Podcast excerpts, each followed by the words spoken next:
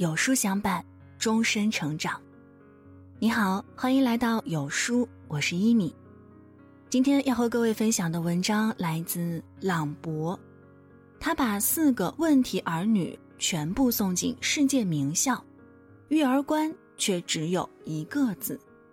接下来一起来听。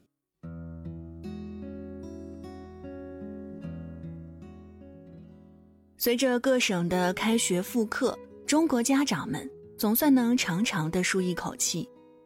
这次疫情暴露了中国多数家庭在教育方式上的问题，在与孩子朝夕相处的三个多月里，与网课战斗的时间里，逼疯了不少家长。如今总算开学了，神兽们不用整天待在家中惹人嫌了，但是疫情还没有完全结束。各类办学机构还不能营业，孩子在家的时间还是比较多的。后疫情时代，父母应该如何教育孩子呢？其中最关键的突破点又在哪儿呢？别着急，下面先说一个父亲是如何把四个顽劣的孩子培养成才的故事。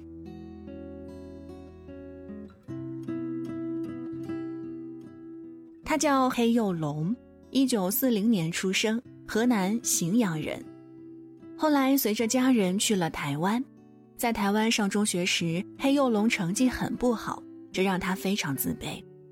后来他获得了公费去美国留学的机会，获得硕士学位，之后的事业倒也顺风顺水，曾任美国休斯飞机公司经理、台湾红旗公司副总经理、台湾文教视听节目的副社长等职务。事业有成，他本应踌躇满志，四个儿女却让他的世界一度非常黑暗。除了老大立言不太让他操心，其他三个都让他头疼。老二立国满嘴脏话，喜欢打架惹祸，曾试图用火柴点燃邻居汽车的油箱。一次，一家人在超市购物，老二居然趁其不备偷了一副手套，当场被抓住。母亲当时就崩溃了，歇斯底里，失声痛哭。老三丽丽虽是唯一的女孩子，却让父母格外担心。小学六年级就开始化妆打扮妖冶，吸引男生。上了初中，竟然交了好几个男朋友。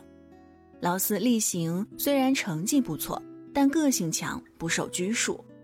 无论是哪个家长把自己的孩子培养成这样，都会非常痛心，甚至绝望。但是没想到，这四个孩子后来居然都成才了。大儿子立言，耶鲁大学硕士，后来接替父亲，成为卡内基培训机构的总经理；二儿子立国，加州大学的医学博士，后来成为华盛顿大学医学院副院长；女儿丽离。加州大学法学院毕业，老四例行斯坦福大学硕士，后来自创公司。四个孩子都考上世界名校，事业各有所成，和小时候相比，可谓是脱胎换骨。那么黑幼龙是如何把孩子转变过来的呢？答案就是一个字：慢，让心情慢下来。保持良好的心态，不再心浮气躁。当年黑幼龙一家从美国回到中国台湾，孩子们都插班进入当地小学。黑幼龙觉得孩子刚开始时不太适应教学环境改变，成绩是不会太好的。这天，老二立国放学回家，把卷子交给父母，一看居然得了零分。黑幼龙强忍怒火，平静地告诉孩子。这次考试就这样了，下一次应该考好一些。立国上高中时，黑幼龙问他将来怎么办。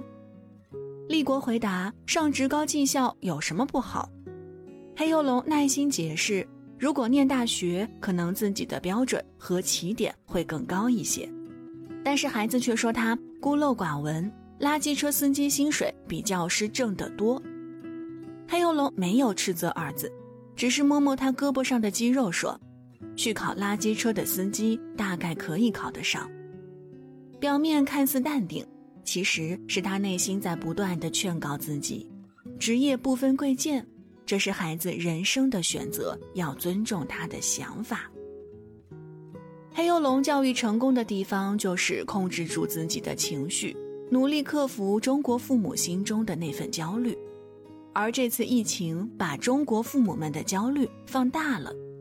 以前，中国父母忙于奔波，没有太多时间与孩子待在一起，把教育孩子的责任交给了学校和各种课外辅导班儿。父母们会想：我这样为了孩子努力挣钱，孩子应该懂事儿。应该努力学习，就这样，父母们不自觉地在头脑中构建出一个完美孩子的形象。可是疫情期间，很多家长头一次这样长时间的和孩子相处，才发现孩子与自己想象的根本不一样。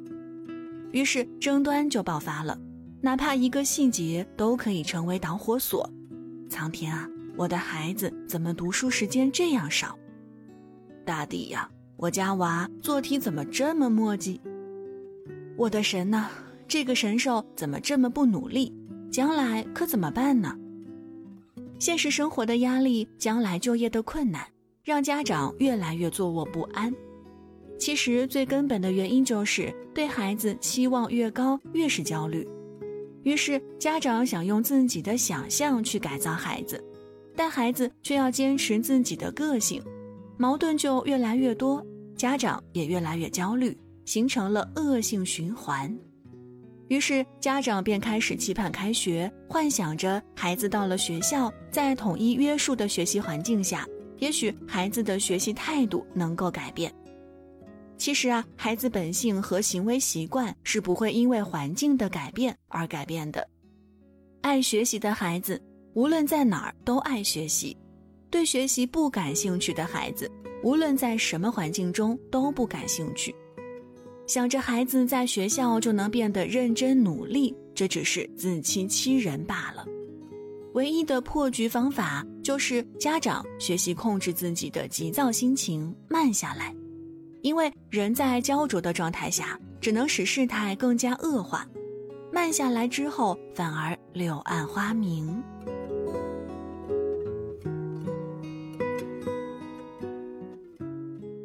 慢养不是放养，是在尊重孩子的基础上启发引导孩子。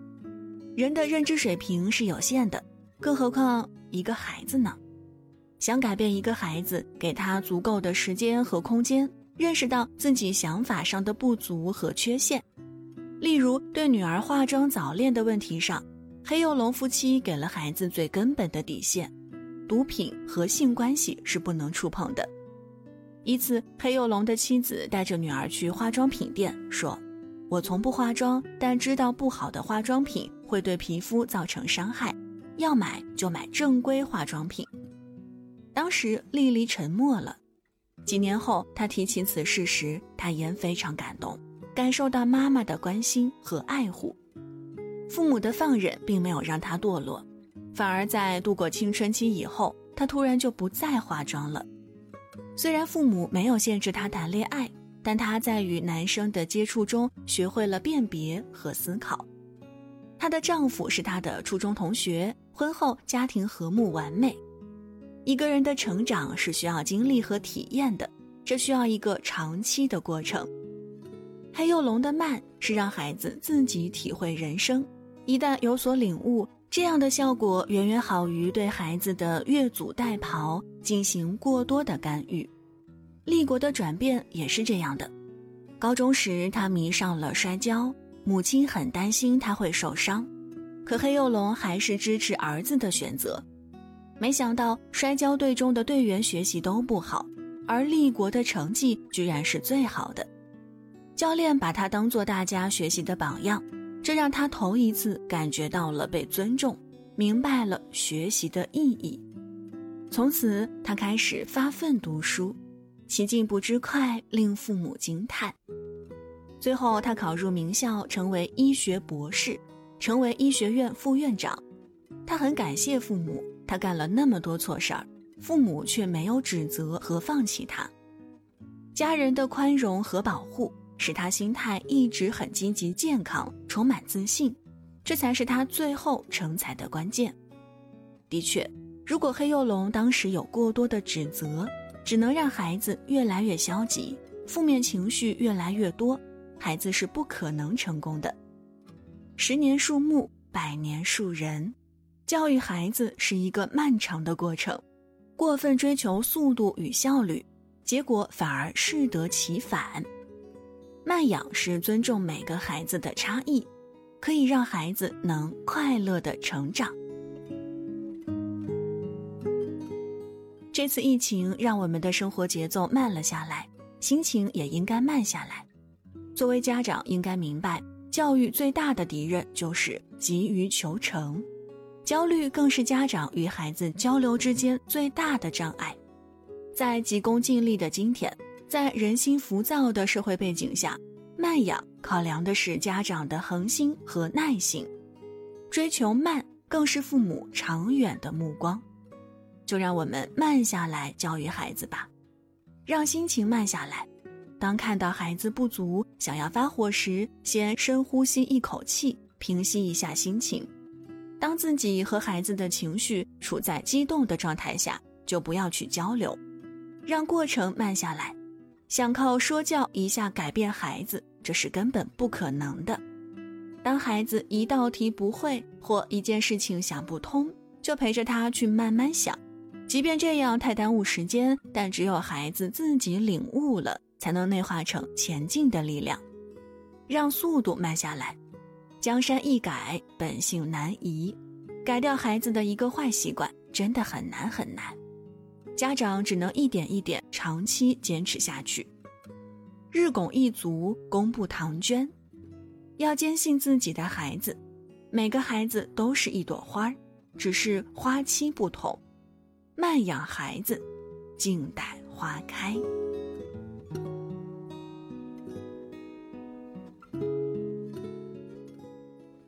父母帮孩子一把，也许孩子就是另一个人生。趁孩子还没有长大，当父母的提前准备一些育儿知识，培养下一代。今天有书君给大家推荐一个育儿平台，扫描下方二维码，关注后回复“绘本”。即可免费领取绘本福利，先到先得哦。好了，今天的文章就分享到这儿。听完今天的文章，有书君也有件事情想告诉大家。最近有书友反馈说啊，不太会按时收到有书的文章了，那是因为现在的公众号不再按时间推送，而是有了新的算法。如果说您跟有书互动比较多的话，有书就会出现在列表靠前的位置，所以如果您想要更多的看到和听到有书，就麻烦您点一点文末的再看，多和我们互动，这样呢有书就会出现在您公众号靠前的位置了。走心的朋友越来越少，所以您才对我们越来越重要。未来的日子，一米希望和各位一路同行。您可以长按扫描文末二维码，在有书公众号菜单。免费领取五十二本好书，每天都会有主播读给你听。我是一米，再一次感谢各位的收听，明天同一时间我们再会。